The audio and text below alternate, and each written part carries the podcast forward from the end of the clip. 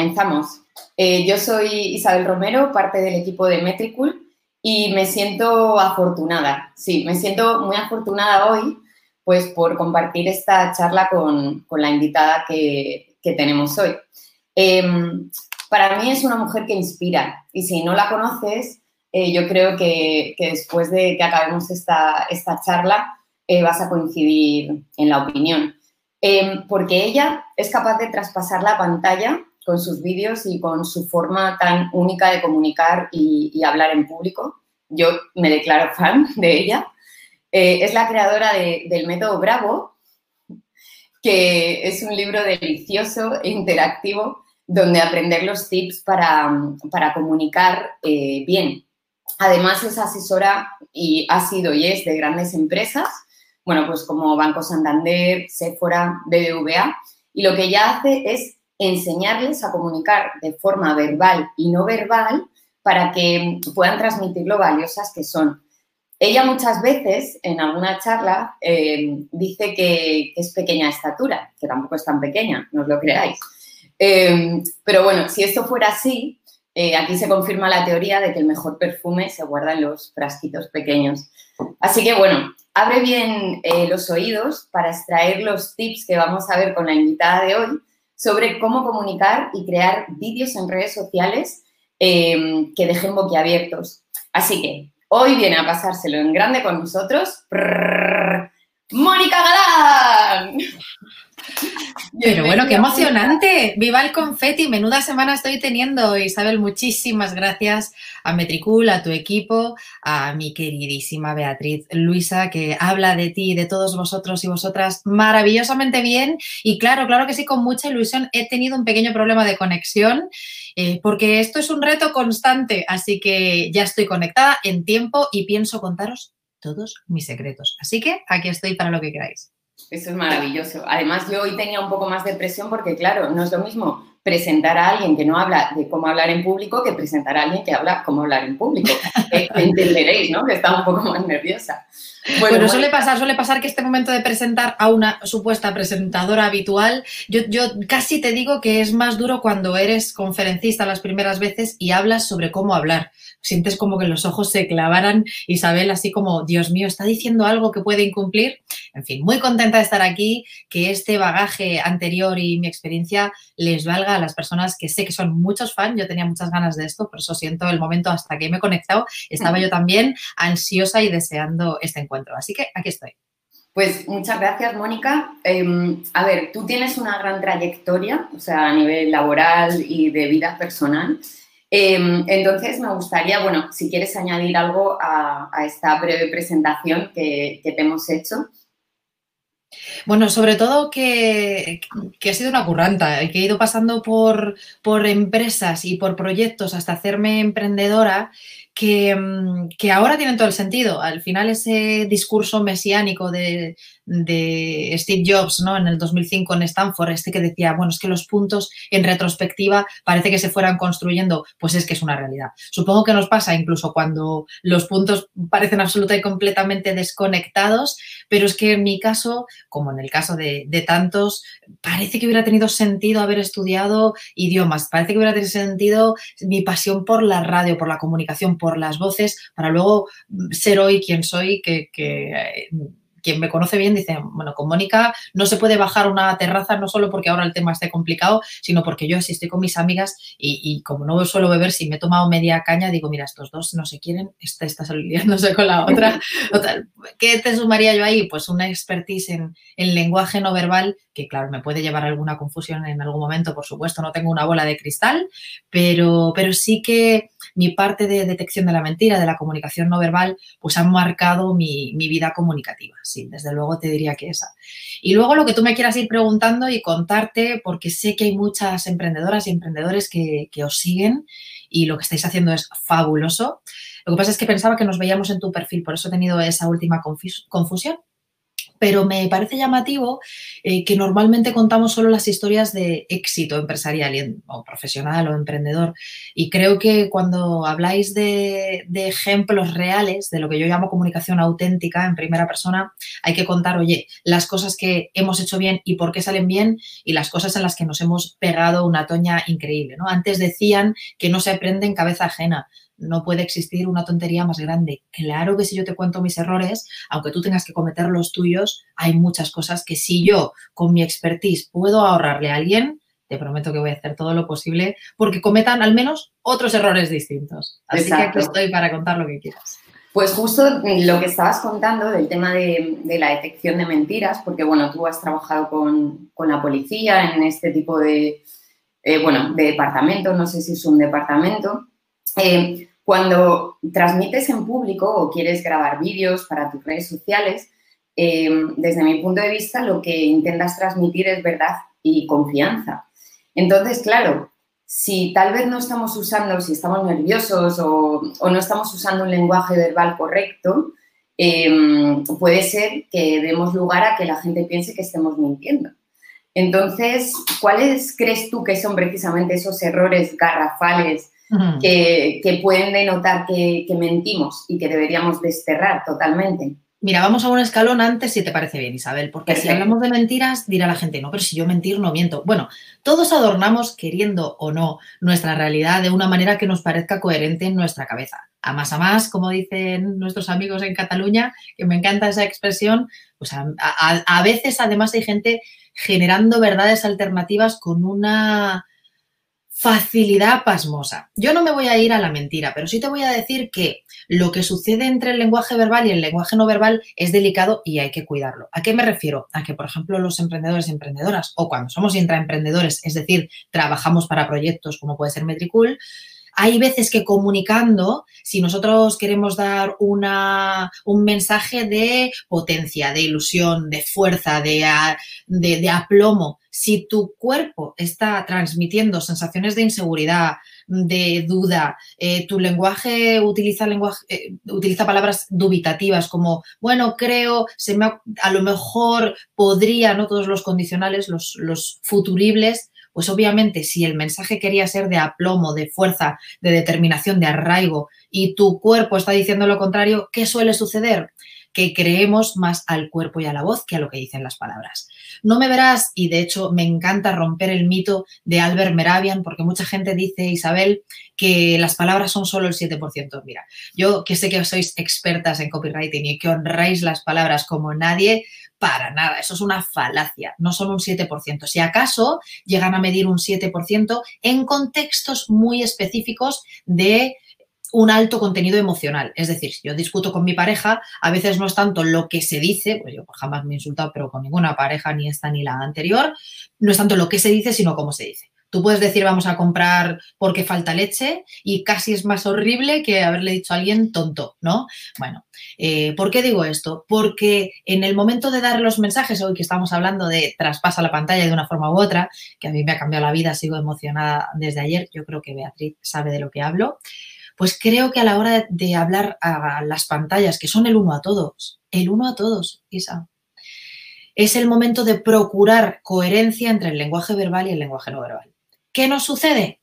Que nunca hemos tenido que poner el acento ahí, que no nos hacía falta y que íbamos al tran-tran. Es como aprender a andar, pues, eh, o aprender a respirar. Seguramente te ha pasado. Si has tenido algún conato de juego con el yoga o con la meditación, que dices, Dios mío, Ahora soy súper consciente de mi respiración cuando llevo respirando desde que nací, pero, pero muchísimas veces se me olvida que respiro. Y como no respires, pues ahí tendríamos que llamar a una ambulancia. Con la comunicación, yo me comunico, pero no siempre eh, los profesionales hacen un esfuerzo por conocer de qué manera comunican y cómo podrían comunicar mejor. Así que mira, como truquito, un punto primero sería toma de conciencia. ¿Cómo estoy comunicando desde mi lenguaje verbal y desde mi lenguaje no verbal? Algo tan sencillo, un truco tan fácil cómo comunicar de forma vertical. Incluso yo ahora, aunque esté sentada, fíjate, la comodidad de la silla me, casi a veces tiende a este lugar. Fíjate qué distinta la comunicación cuando yo hago un esfuerzo por estar vertical, por Isabel poniéndose recta, sobre todo si yo ahora tuviera que convencer de, oye, necesitas estar vertical para transmitir fuerza, seguridad. Bueno, es que casi el cuerpo te lo pide. ¿Qué quiero decir con este consejo entonces? Que hay que tratar de que tu lenguaje verbal y tu lenguaje no verbal vayan en la misma sintonía. De esa forma generas hacia afuera mucha sensación de credibilidad y también hacia adentro. Pues tú lo decías muy bien al principio. Todos necesitamos comunicar, no nos han dicho cómo hacerlo y nuestros resultados a veces dependen de una forma determinante de cómo lograrlo.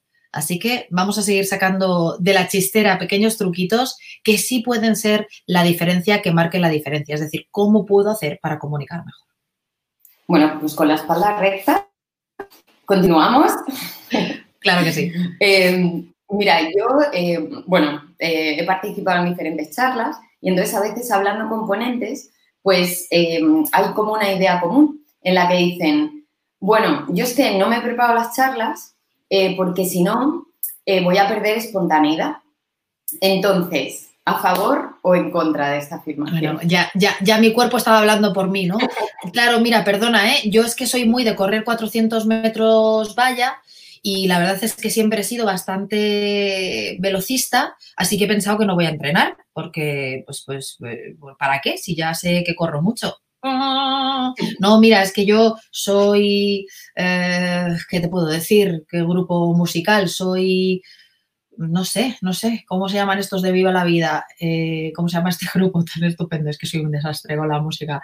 Mm, me da igual. El que tú me quieras decir, ACDC, eh, que, mm, no sé, cualquier grupo musical y ya tocamos muy bien, tenemos muy buena capacidad auditiva, somos buenos con el ritmo y he pensado que mejor no ensayar. Bueno, pues para mí es la misma locura en ese caso que la de un ponente o una ponente que diga yo prefiero improvisar. O sea, la mejor improvisación es la preparada si bien es cierto, yo que tengo el honor de, conocer a grandes ponentes, hago así porque muchos de ellos los tengo en esta biblioteca, ¿no? Pero tengo el honor, primero también produje un programa de radio de psicología positiva y ya allí conocí a mucha gente, pero es que hoy, porque al final es tu mundo, porque coincides en los escenarios, porque he entrenado a muchos y muchas de, de ellos y de ellas, pues es que tengo muchos amigos ponentes. Y claro, te puedo decir una verdad, Isabel, cuando tienen mucho músculo es más fácil salir al paso en algo no preparado y, que sigue quedando súper profesional. Pero siempre beberá, como en el ejemplo del deportista, del trabajo que hayan hecho antes.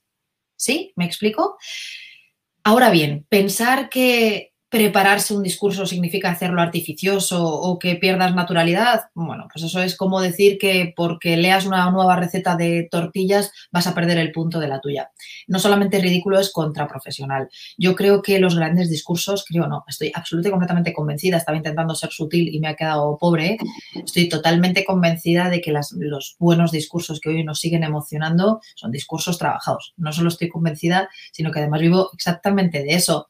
Eso sí, quiero volver a destacar. Gente que ya ha trabajado mucho, tú has hecho muchas entrevistas, pues oye, aunque te prepares esta, es verdad que tienes cierta cintura, vas pudiendo eh, fluir más y cuantas más veces lo, hagas, más sencillo. Las primeras veces que me entrevistaron, pues en el, periódico, fui a la COPE o, fui a la SER para cuando salió mi, mi libro y el día uno se vendieron 5.000 unidades repartidas por toda España, me temblaban hasta las pestañas. Claro, hoy las entrevistas, pues es verdad que es algo que tienes más manejado. Es decir, que aunque te prepares muy bien, tú puedes llegar a conseguir esta naturalidad a fuerza de hacerlo. Todo lo contrario de lo que dicen. No solo no se pierde eh, frescura, sino que la ganas porque eres más consciente de otras cosas. Simplemente la buena preparación te lleva a ser más consciente, más capaz y al final, en definitiva, a cuidar lo único importante que hay en la comunicación. En esta comunicación, hoy con otros, con otros cuadraditos, eh, en esta comunicación que fíjate nos ha, nos ha ayudado al uno a todos, de pronto te pueden estar escuchando ahora mismo de estas personas que nos oyen de forma síncrona o asíncrona desde cualquier lugar del mundo. Me, juego que yo que tenía estos meses un viaje previsto a Colombia, si, si les llega a algunas personas que me han escrito esta mañana pidiendo esta entrevista, me van a decir, oye, por fin te he podido escuchar eh, hablando sobre comunicación no verbal. Es decir, no hay límites. Para eso, Isabel, hay que prepararlo. Hay que pulir un mensaje para que llegue a cuantas más personas de la forma más eficaz, eficiente y efectiva. De hecho, tú tienes una frase que a mí me ha resonado, se me ha quedado estas píldoras que escuchas y dices, no sé si la recuerdo exactamente, pero era algo así como la importancia de trabajar en privado para poder hacer una... Al final, yo lo que te diría, yo creo que vas por ahí, que para hablar bien en público hace falta pensar bien en privado. Exacto. Es ese trabajo. Pero es como decir, eh, yo que tengo la suerte de, dar clase en el COE, en el Comité Olímpico Español, pues es como decir que las carreras se ganan en el, en el gimnasio. Es que ese entrenamiento es básico. Y cuando te digo pensar en privado es primero pensar sobre mí, este, estas personas, bueno, Beatriz, por la que he tenido el honor de conocerte, que es una de las alumnas más brillantes con las que me he, cruzado en mi carrera profesional. Es magnética. Es, magnética. llamativo el talento que, tiene, ¿no? Es, hay, personas que verdaderamente tienen un toque mágico. Fíjate, tiene un toque mágico, pero se lo ocurra, ¿no? Es como aquel que decía, eh, es Woody Allen, yo creo que era, ¿no? He logrado el éxito de la noche a la mañana después de 20 años de trabajo. Pues ella también tiene un gran talento, pero lo está haciendo trabajar, está formándose con gente, está siempre leyendo, está cerca de los que sabéis, como es vuestro caso, y yo tengo el honor de decir que ha sido alumna de Traspasa la pantalla. Te cuento esto porque el curro aparece y es fácil, fácil, fácil ver. Tú notas cuando alguien ha preparado su comunicación porque verdaderamente deja un pozo, se vuelve memorable. Todo lo demás está bien, está bien, es salir del paso. Improvisar para mí es salir del paso. Entonces, cuando te decía, hablar bien en público implica pensar bien en privado, es saber eh, pensar sobre mí, cómo estoy, cuál es mi mindset o mi mentalidad, cómo, cómo estoy frente a esta charla, frente a este momento con este COVID, ¿no? Que nos han vuelto a todos la vida un pelo del revés, cómo estoy frente a lo que quiero contar pensar en cómo estoy frente a esta temática. Oye, ¿me mueve o no me mueve hablar de eh, Shackleton y, el proyecto de cruzar la Antártida y cómo ese proyecto nos puede hoy, eh, muchos años después, inspirar a conseguir cosas inimaginables? O, fíjate que son dos ámbitos ya, cómo estoy conmigo, cómo estoy con mi temática y sobre todo cómo estoy, cuánto pienso en la audiencia cómo van a recibir mejor el mensaje, cómo les va a resultar más fácil, cómo poder aportar verdadero valor en un mundo que ya explota de ruidos. Así que hablar bien en público implica pensar bien en privado, tengamos ese momento de reflexión y trabajemos para que después queden resultados brillantes.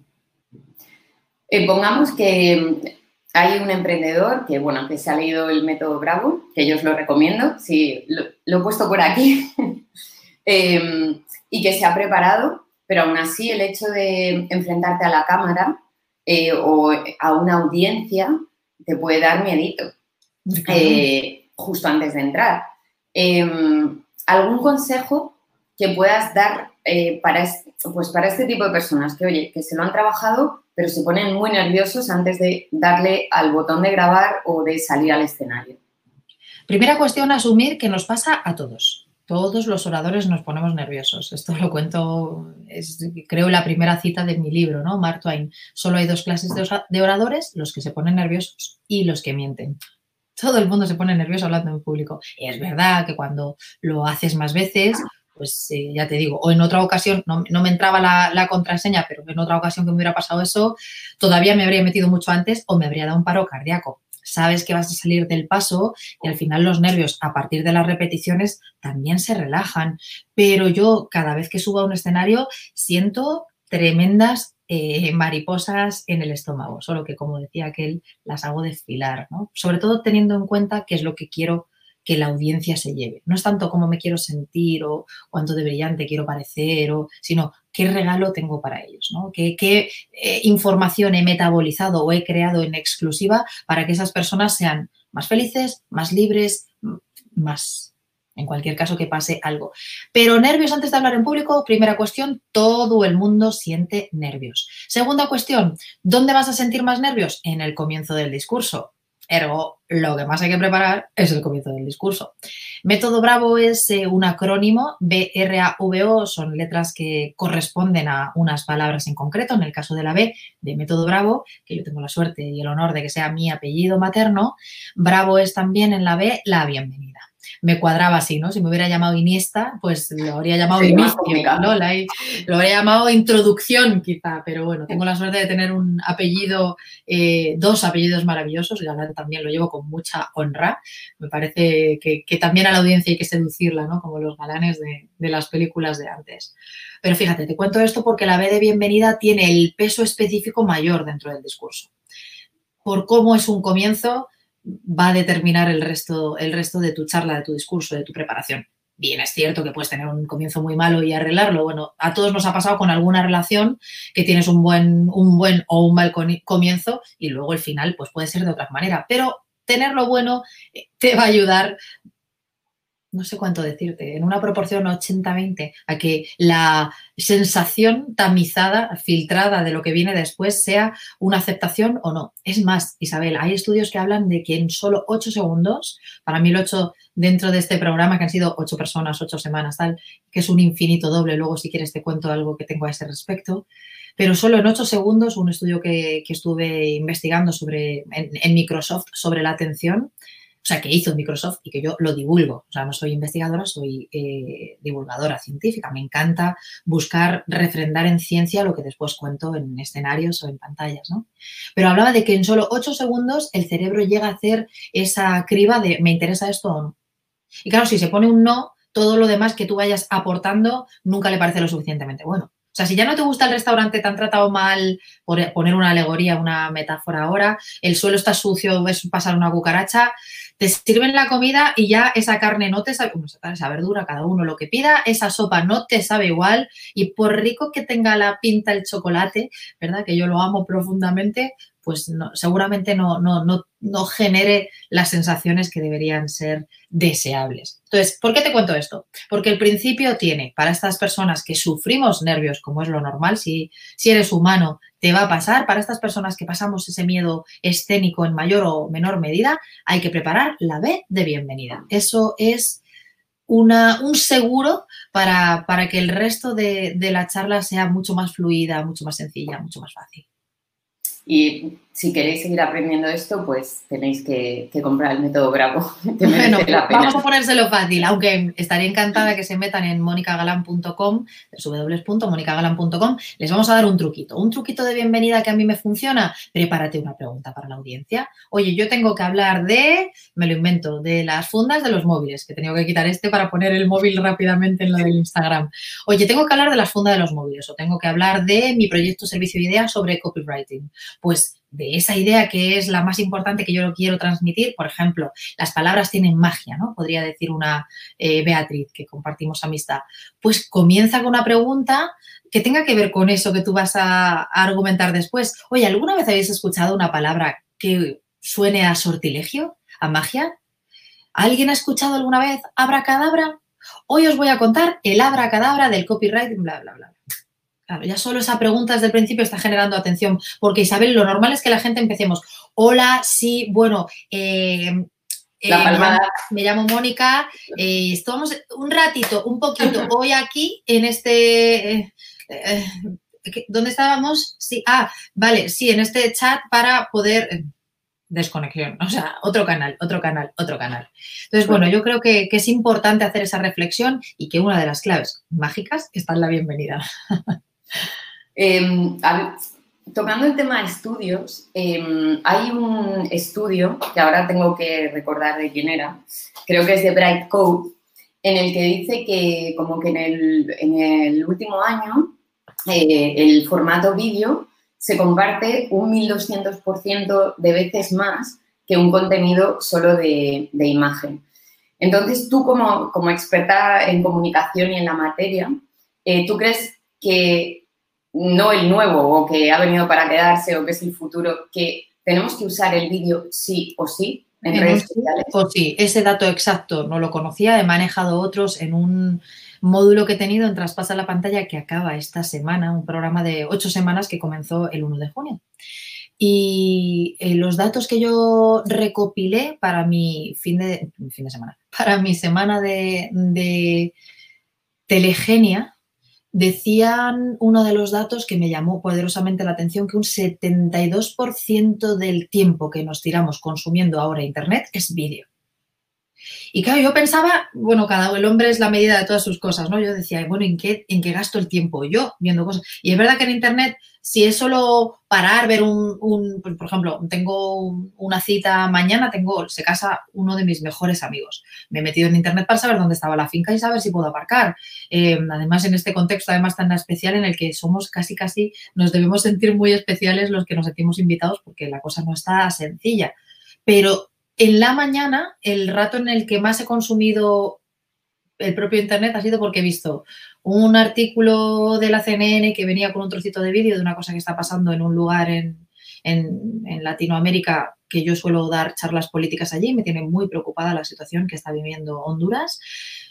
Y lo pienso y claro, no sé si es el 72% Isabel, pero desde luego de mi rato de esta mañana de ver noticias, muchísimo rato ha sido el propio vídeo, más que leerme un artículo de 15 minutos sobre eh, la productividad o cualquier otro tema de los que me suelen captar la atención. No sé si me explico. Entonces, para mí es fundamental darnos cuenta de que el vídeo se ha hecho el rey. Yo no era especialmente eh, consciente de todo esto hasta, hasta este contexto en el que he dejado de estar subida en el escenario para estar detrás de una pantalla. Las grandes empresas que antes contaban conmigo para poder pasar un tiempo con ellos en vivo, hoy me contratan para tener la mitad de la gente en las oficinas con sus mascarillas y la otra mitad cada uno en su lugar de origen, eh, preparados para recibir mi clase. He tenido estas mentorías, como te decía, en las que cada uno desde su lugar atendían al nuevo conocimiento de cómo, de cómo mejorar esta, esta nueva forma de comunicación, que ya existía, pero que lo, lo, que dicen otros estudios es que nos lo han adelantado 10 años.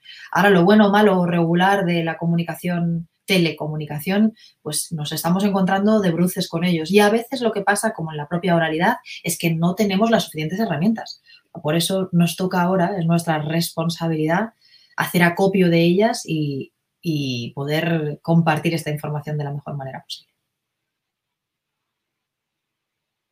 Eh, traspasa la pantalla, bueno, es lo que has dicho, es un programa de mentoría grupal, bueno, y también con mentorías individuales.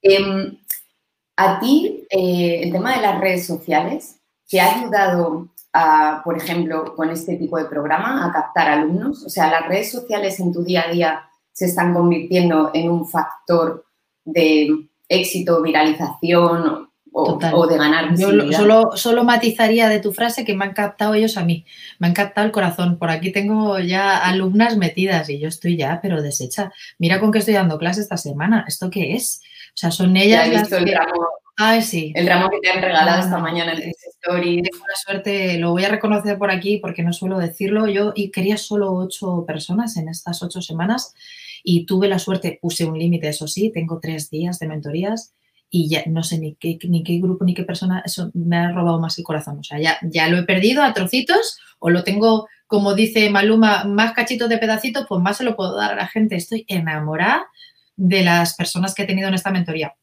Indudablemente, y como para responder de forma seria, además de decirte que estoy en love con mis, con mis mentís, que es como se llama no tiene nada que ver con mentiras, sino con mentorías, con los alumnos y alumnas de Traspasa la pantalla y que me han captado a mí el corazón, pero sí, por supuesto. De hecho, yo tuve, y lo quiero contar por aquí, aunque ellos se saben la historia, muy mala pata porque dije, venga, voy a vender estas mentorías, voy a acercarme a mis alumnos, voy a conseguir ocho alumnos nada más y lo voy a hacer a través de, no conocía StreamYard, que lo tengo, tengo la suerte de hacerlo contigo ahora en este otro canal, y si acaso manejaba más o menos Instagram.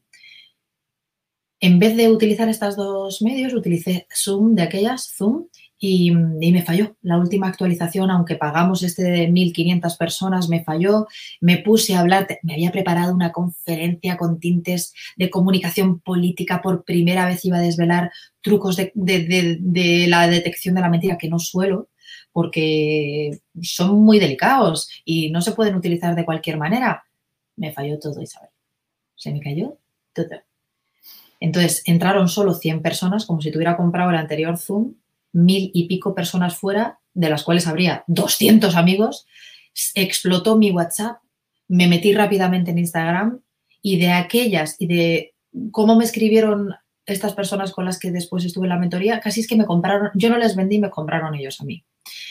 ¿Por qué te cuento esto? Porque la propia promoción de Zoom, para que hubiera esas 1.500 personas apuntadas, que es mucho para el poco tiempo que yo, que yo promocioné y que en comparación a vosotros, que sois magníficos, yo promociono en, en, mi casa. O sea, soy buena en la comunicación, pero no soy tan buena como vosotros en la venta. Es decir, no tenía toda una estrategia. Y aún en el fallo hubo personas en las que te das cuenta que a veces eh, este tipo de estrategias pueden llegar a ser hasta contraintuitivas. O mejor dicho, si alguien quiere algo, lo quiere, se lo vendas o no se lo vendas. Yo no tengo problema con esta palabra, pero, pero te aseguro que me he sentido más comprada, maravillosa y honrosamente comprada por ellos que vendido de venga, tal, porque no quería ni siquiera tantos alumnos. Tuve la suerte de encontrar una serie de personas súper determinadas que lo querían en un sí o sí. Y eso sí, yo una vez que ojalá ellos ahora en las redes o donde ellos quieran cuenten lo que quieran contar. Pero una vez que, que tengo un compromiso con ellos, no tengo medida. O sea, yo cualquier día me dicen, vamos a acampar aquí en tu casa y yo hago así con el nombre en el buzón y pongo uno a uno, Beatriz, Carmina, Tona, que están por aquí, que las estoy viendo. O sea, no tengo, no tengo medida. De hecho, te pasaré algún contacto de gente que me gustaría que pudierais entrevistar y que son muy potentes. Esa también ha sido una gran suerte esta vez. ¿Qué te quiero decir con esto? También por lo que estoy aprendiendo de Metricool, que la determinación de las personas que quieren de verdad dar un paso adelante en la vida es un, es un antes y un después. Ahí no hay quien le frene, ¿no? ¿Sabes esto de eh, si te va a pasar aunque te quites y si no te va a pasar aunque te pongas? Decía mi abuela. Yo voy mucho a la sabiduría ancestral. Pues a mí se me cayó el chiringuito entero y aún así la gente dijo, no, yo quiero contigo y quiero esta confianza y son hoy los que van a validar este, este gran proyecto. La verdad que sí. Hombre, yo no he participado, pero he vivido muy de cerca el testimonio de una de tus alumnas y, están encantados.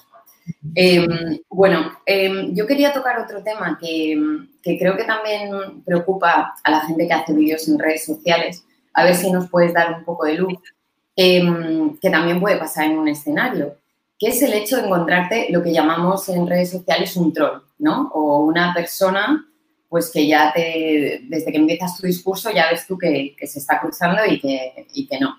Eh, ¿Cómo podríamos enderezar eh, nuestra comunicación o cómo podemos incluir a esta persona o debemos pasar de esta persona, no es nuestro público y ya está? Es muy buena pregunta. Te voy a responder con la forma más auténtica. Te iba a decir entre lo profesional y lo personal. Yo nunca he sido capaz y más yo que, meto, que vendo método bravo. O sea, mi, mi, mi, profesión me ha comido la vida, la vida me ha comido mi profesión. O sea, no soy capaz de discernir entre la parte, la opinión más personal o más profesional.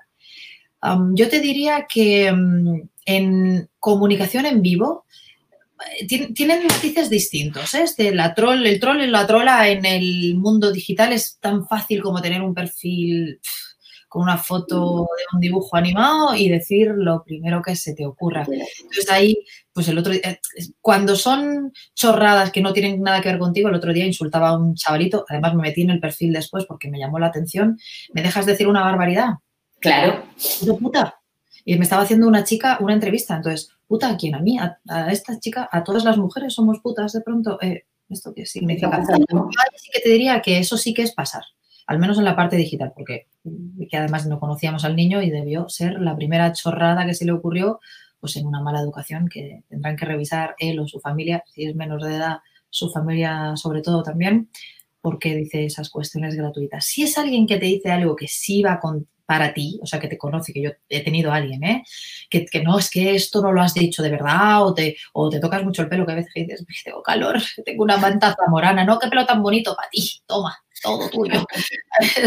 Em, si es algo que ya te, ataca a ti porque, porque está hecho para ti, no lo otro, un insulto gratuito, que ahí sí que te digo pasar y seguir. Em, yo creo que en, público cuando me ha pasado que he tenido, no lo llamaba troles, yo los llamaba oradores frustrados, ahí lo que he hecho es aikido verbal. Véase, este momento arte marcial en el que tú aprovechas la fuerza del oponente para tirar y que se caiga el solito, ¿no?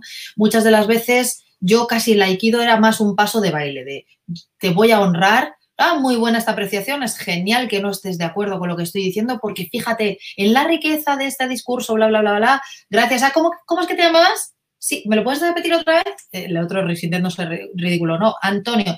Gracias, Antonio. La verdad es que este comentario me viene genial. Le vamos a dar un aplauso a Antonio porque gracias a él, bla, bla, bla, bla. Aquí, similar. Lo que pasa es lo que te digo, dos diferencias. Uno, entre la persona que te ataca por algo que tiene que ver contigo, lo otro que es insulto gratuito, yo diría next, ¿no? Pero aprovecharía para decir, oye, qué suerte que lo veáis distinto. ¿Cómo me ayudáis a dudar? Yo tengo por ahí un vídeo subido de una persona que verdaderamente, y por cierto, desde aquellas no me ha vuelto a insistir y mira que le ofrecía ayuda y sesión gratis, pero es que había una persona que cada cosa que hacía le sacaba un matiz, si no de cada cosa, Isabel, de muchas. Y en algún momento, claro que me enfadó, me daba rabia. yo qué sé, al principio del confinamiento se murió un tío mío y un día me empezó a decir, ahora no haces bromas, ¿no? Y me sentí súper herida. O sea, soy una tía muy bromista, utilizo mucho la comicidad, las premisas cómicas en, mi, oralidad, pero me pareció un ataque tan gratuito. Eh, no sé, no me ha parecido nada divertido, ¿no? Entonces, de aquella sí que recuerdo decirle, oye, ¿cómo te puedo ayudar? Porque en otras ocasiones me dices cosas que me pueden enfadar o menos, pero siempre te viene bien que alguien te baje los humos, ¿no? me acuerdo que fui a Harvard y era como, una tía como tú en Harvard, pues menudo acento tienes que tener en inglés si eres, si eres madrileña y tal. Bueno, pues, pues me hizo pensar y sigo teniendo un profe de inglés y, la semana de dar clase en Harvard, pues, pues este, yo creo que adelgacé todo lo que no adelgacé el verano, de los nervios, de la emoción, ¿qué te puedo decir? ¿no? Soy súper humana y pues, pues, estaba hablando de comunicación política en una de las escuelas que ha visto nacer a siete presidentes de los Estados Unidos de América. Pues estar en Boston viviendo esto, una tía de barrio, pues estaba flipada. Estuve una semana andando un metro por encima de entonces, guay, ¿no? Le agradezco y lo agradeceré siempre los matices que me hacía Isabel, porque siempre decía, bueno, pues me voy a poner las pilas, pues voy a pronunciar mejor, pues voy a estudiar más, pues voy a verme más podcasts en inglés. Vale. Pero un ataque tan gratuito no lo entendí. Ahí me pareció que había lo que en el mundo policíaco llaman dolo, ¿no? Que es mala intención. Y ahí sí que reaccioné. Hay un vídeo mío de 10 minutos que jamás subo tanto vídeo y menos antes. Ahora estoy subiendo más por esta cuestión telegénica pero el que le dije, ¿qué quieres? ¿Cómo te puedo ayudar? Entonces, yo ahí te diría, los que no aporten nada, pasar y los otros, pues en algún momento hacerles una pregunta o honrarles para hacer aikido verbal. Esta es la, propuesta que te hago. Pues, Mónica, antes de pasar a, las preguntas de, que nos han dejado para ti, em, bueno, nosotros somos muy de medir todo, ¿no? Em, entonces, claro, en el tema de comunicación, y sobre todo en, eh, claro, cuando usamos el medio online, ¿cuál es la métrica o las métricas para saber si estamos comunicando bien o no? Pero las métricas te lo, te lo, preguntaría yo a ti. O sea, esa pregunta me la vas a responder tú. Porque claro, yo te puedo hablar de cómo siento ese feedback, pero no soy experta en medición como lo sois vosotros. Así que es la pregunta, es como en las pelis malas, el cuchillo de ida, y vuelta. ¿Te acuerdas? Sí, sí.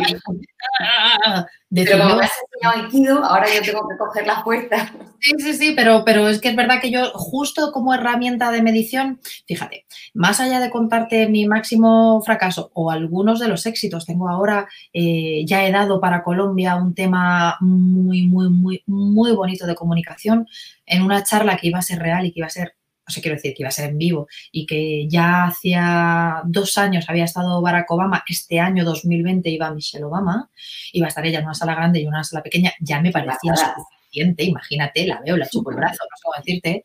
Eh, claro, ahí las mediciones que yo tengo, que además vengo del mundo de organización, de eventos, yo ahí te puedo contar lo que he vivido en mundo físico y real, pero bueno, hablando de la parte digital, casi te pido a ti que nos, que nos ilustres. Lo que sí, si te agarro la pregunta y para, para aportar algo de valor, lo que sí me está pasando sobre todo en empresa, aunque esto no lo he hecho mucho en traspasar la pantalla, también les tenía 8 y eran 8 y tal, pero por ejemplo, yo doy clase el otro día en eh, Roche, ¿vale? Y tengo a 20 personas pues ya cuando son 20, si tú tienes presentación, por lo menos en Zoom no puedes ver todas las caras, eso a mí me, me traumatiza un poco. Y entonces lo que hago es utilizar herramientas que me ayudan a medir cuánto te está gustando. Por ejemplo, Mentimeter, que seguro que lo conoces. ¿Sabes estas herramientas? Bueno, pues Kazoo, ¿Kazoo se llama? Sí, es que yo no, uso el Kahoot, perdóname, Kahoot es como se llama. ¿Kahoot sí te suena más? Sí, es como para hacer concursos, ¿no? Sí, bueno, Kahoot es más, tiene además esa estética más juguetona. Mentimeter te va a encantar y es gratuito. Luego, si quieres más eh, herramientas, pues ya sabes que este es el modelo freemium, ¿no? Este modelo hay una parte gratis que es chuli y luego hay una parte pagada que es mucho más chuli. Bueno, pues utilizo todo eso para medir, oye, qué palabra os está gustando más, qué nivel de satisfacción hay con esta parte. El mundo virtual, ¿no? Este mundo digital nos ofrece una respuesta muy rápida y esa herramienta es gratuita. Te pido que pongas ahí Mentimeter tú para, para, tu gente para que se acuerden, porque Menti, que es como se llama en cortito, es buenísima, es fácil, creo que está en inglés, pero es muy intuitiva y es una forma de tener rápidamente un feedback de tu gente, pues ya te digo, de manera inmediata. Pues muy buena idea, la verdad, para, para mantener despierta la audiencia. A ver, a nivel de métricas, claro, yo aquí tendríamos que tener una charla para, para medir esto, ¿no?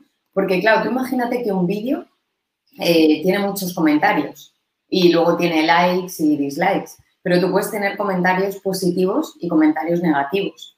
Entonces, claro, ¿cómo mides el éxito de la comunicación? Que impacte en la gente, que le mueva en positivo o en negativo. O sea, no podemos gustar a todo el mundo. Está claro.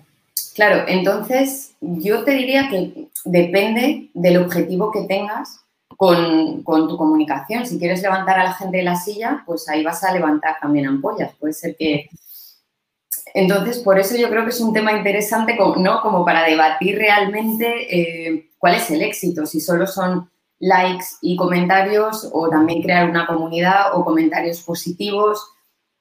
Mm. Mira, ahí yo me salió una cosa un poco poética, otra cosa que tendríamos en común con la persona por la que tengo el honor de conocerte, que es Beatriz.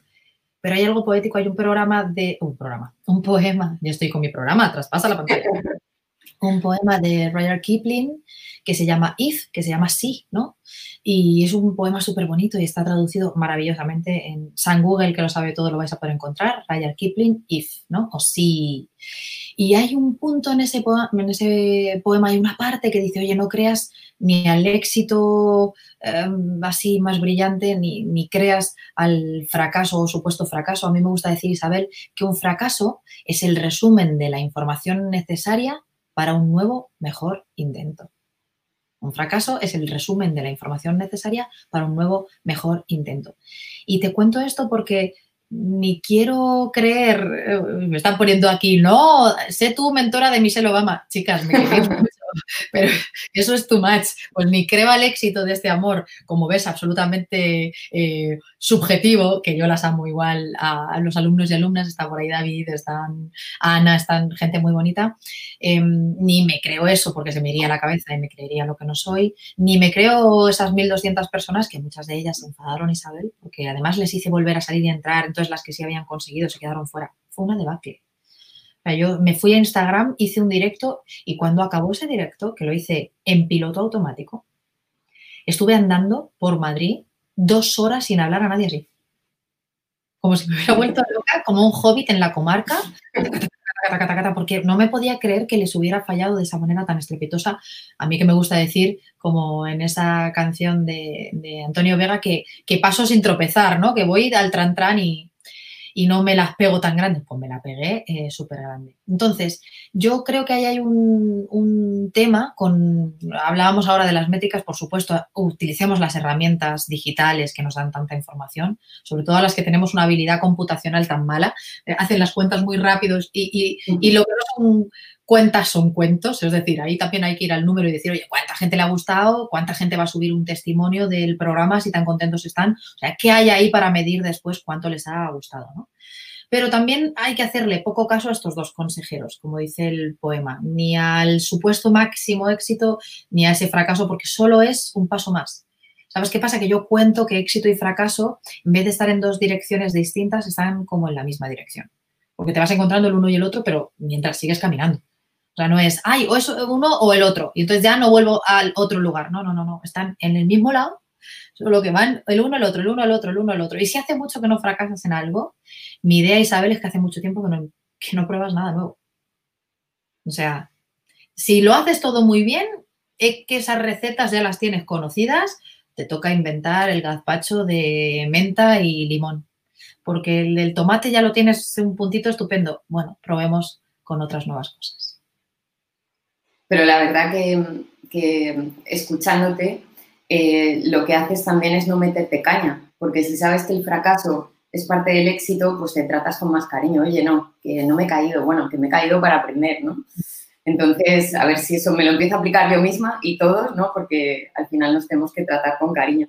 Conozco pues por una de traspasa la pantalla, estoy cerrando traspasa la pantalla. Tengo 22 personas en lista de espera y pensaba hacer un solo traspaso a la pantalla en septiembre. No sé qué voy a hacer. Si alguien de aquí lo escucha y quiere saber sobre esto, es el momento de escribirme ahora en www.monicagalan.com porque me pensaba ir fuera de España y las cosas no están como para, moverse. Pero te cuento todo esto con una intención clara, más allá de hablarte de lo orgullosa que estoy de mis alumnas y alumnos. Eh, les, les he compartido un mantra que han hecho suyo y es que sin indulgencia, que sería este trato, este cariño, este perdón, que tú dices, oye, yo también me doy carrete y me cargo la manita. ¿Sabes qué pasa? Yo que he tenido la suerte de trabajar con gente altísimos directivos, Comité Olímpico Español con puro medallista, eh, cantantes, actores, actrices, mm, escritores, escritoras, directivas de altísimo nivel, con unas cargas de curro y de responsabilidad brutales. Los que sí consiguen el éxito se saben perdonar porque claro, tienen, yo te decía, hay que fallar para hacer cosas nuevas, ¿no? Entonces, o se perdonan el fallo o no lo vuelven a intentar. Dicen, bueno, ya me he quedado y ya me salgo de la pantalla. Entonces, les he enseñado un, lema que yo también he aprendido a su lado, ¿no? Que es que sin indulgencia no sirve la excelencia, perdona, sin indulgencia no sirve, no sirve la exigencia para lograr la excelencia. Lo repito, sin indulgencia no sirve la exigencia para lograr la excelencia. Vamos, que si solo cargas la manita y te castigas por lo malo y no brillas con la parte buena y no te perdonas esa parte de venga, vamos a volverlo a intentar, no vas a lograr esa excelencia jamás. No me creo a alguien, no me creo que un pianista que sea maravilloso de escuchar hoy nos haya equivocado las teclas. Es que imagino la cantidad de horas. No me creo a escritoras como vosotras que sois expertas en toda esa parte de esa magia de las palabras, que a la primera escriban y sin borrar yo, vamos, ya lo decía Borges, escribir significa borrar, ¿no? Muchas, tendría que ser escriborrar muchas veces. De la misma manera, yo creo que hace falta esa exigencia, desde luego, el no conformismo y querer eh, dar tu mejor versión y formarte con los mejores y, y, mentorías para la mejoría, sí, pero o eres indulgente o yo la gente que conozco que de verdad ha logrado su sueño tenía que mezclar. Mira, me lo están pidiendo que lo repita por aquí. Indulgencia, indulgencia, porque si no, no sirve la exigencia para lograr la excelencia. Nos vamos a quedar con ese mantra, Mónica. Encantado. Yo me lo yo, también me lo repito, no os penséis que por eso se vuelve un mantra, para poder decirlo tanto en piloto automático, que el día que te olvidas el cargador del móvil que no te entraba hoy a las 5 y, yo solo que temía fallarle a, a nuestra Bea, ¿no? Em, o tú te perdonas y dices, oye, perdona, solo a cinco estoy aquí, ¿no? Pues vamos para adelante. Que no pasa nada. Es que si no, no te, si no te perdonas, no estás ahí. ya no lo haces. O no vuelves a aceptar un, eh, directo, no sé cómo decirte. Y claro que yo he subido al escenario y algunas veces he dicho, ¿he dicho esto? ¿Cómo? Es verdad que con los años vas ganando mucho más autocontrol, ganas ese tiempo de reacción, pero como imagino que los que son corredores de Fórmula 1, pues, pues lo que para mí en un segundo no daría tiempo a nada, a ellos les da para cambiar cuatro veces de marchas. Hombre, obviamente en el día a día todo ese entrenamiento se va notando, pero que tenemos todos esa oportunidad de brillar, la verdad que pues sí. Bueno, nos quedan, estaría toda la tarde hablando contigo, pero el tema es que nos quedan menos de 10 minutos porque no, se corta la transmisión. Em, entonces, eh, mira, eh, nosotros lo que hacemos el entrevistado anterior, en este caso fue entrevistada, deja una pregunta a ciegas para el siguiente entrevistado, que en este caso eres tú. Así que te voy a hacer su pregunta y después te voy a pedir que nos dejes una pregunta para el siguiente entrevistado. Bueno, la pregunta que te hacía Marianela Sandoval es, eh, no, eh, la boticaria García, perdón. Ah, maravilla, tengo un librito suyo. Marian, es, es un amor. Em, ella te decía, bueno, ella preguntaba, la tengo eh, por aquí, ¿qué dos cagadas has hecho en marketing eh, de las que te arrepientes? Bueno, eh, este momento Zoom se vale como una de ellas, ¿puede ser? Por favor, gracias. Este puede ser, pero tampoco ha sido tan catastrófico. Madre mía, 1.200 personas. Ah, bueno, sí, perdón. Ajá. Pensaba que te referías a la conexión de hoy. Digo, no, no, no, he llegado ahora, yo me conectaba, pero he llegado y te estoy mimando como si fueras mi Bea y además ya te quiero y me pareces No, no, no, no, no, no. Eh, el momento Zoom, 1200 correos, Leila López, eh, que sabe que la quiero y, se lo pongo siempre, es mi mano derecha, es mi asistan. Bueno, mi asistan, mi mano derecha, mi pie izquierdo, una cadera, o sea, no sé cuántas cosas puede llegar a ser. Eh, se puso mala. La Leila cayó mala. Yo me levanté por la siguiente semana, era mi cumpleaños, y dije, en mi cumpleaños sorteo dos plazas de una mentoría y así se va a mover. Y, así fue. Esa ha sido una gran cagada. Sí, esa fue una gran cagada.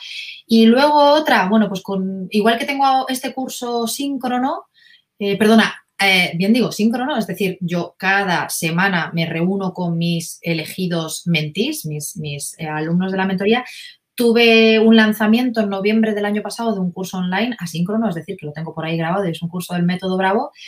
Y por querer hacerlo muy tiesa de marketing, los vídeos que subí, la publicidad que contraté y cómo me grabé, todo esto era antes de traspasar la pantalla, te estoy hablando de un noviembre en el que tenía una, una charla de comunicación política en Honduras de liderazgo femenino que me cambió la vida. O sea, que me he pasado de todo, algunas cosas que puedo mencionar en pantalla y otras que no yo recibía mucha comunicación de gente que estaba deseando que fuera al país y otra gente que, sabía que yo iba a revolucionar una pequeña parte de la comunicación de liderazgo femenino en el país. Con eso lo, digo todo.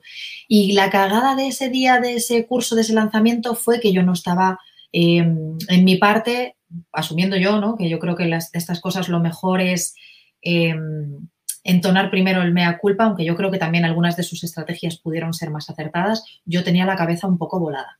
A mí esta parte que te digo de liderazgo femenino, político, de ayudar eh, a que 4.000 mujeres tuvieran una visión distinta sobre ellas mismas,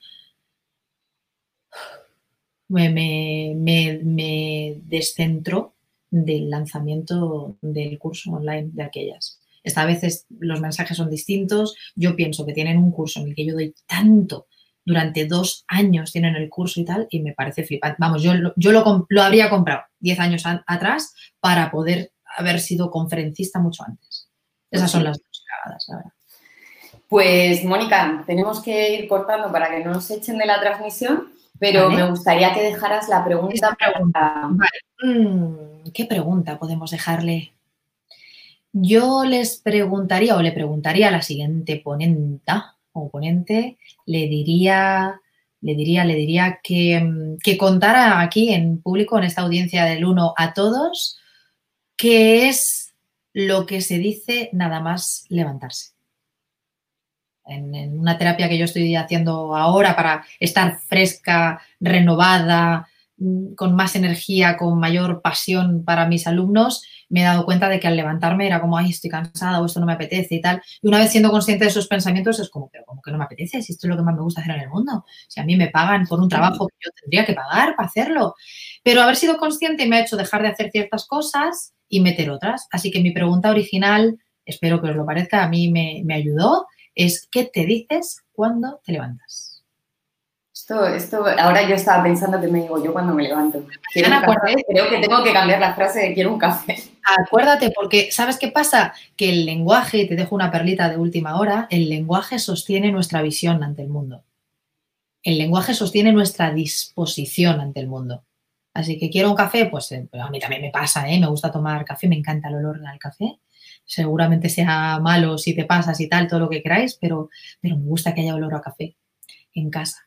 Y mm, no estoy hablando solo de lo que te apetezca ingerir, estoy hablando de cuál es el feeling con respecto al día, como te puedes figurar perfectamente. Y eso programa parte de tu ah, actuación frente a las personas con las que tienes que interactuar, con tu mano derecha, con tu compi, con tu eh, pareja si la tienes en casa, que no ha sido mi caso en el confinamiento.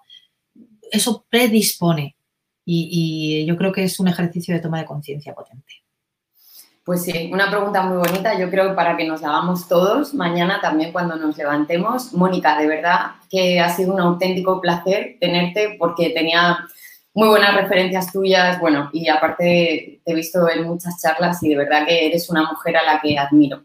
Y, y nada, pues eso, darte las gracias, que nos has dejado tips muy potentes y a ti que estás al otro lado de la pantalla escuchando el podcast, eh, que nos sigues en redes, recomendarte que sigas a, Mónica, que, mm, que, si estás pensando eh, cómo hablar en público, cómo mejorar tu comunicación, traspasa la pantalla, es un programa increíble.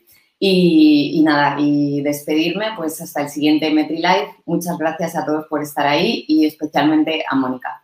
Gracias de corazón. Ha sido una entrevista súper bonita. Qué dulzura y qué profesionalidad. Gracias.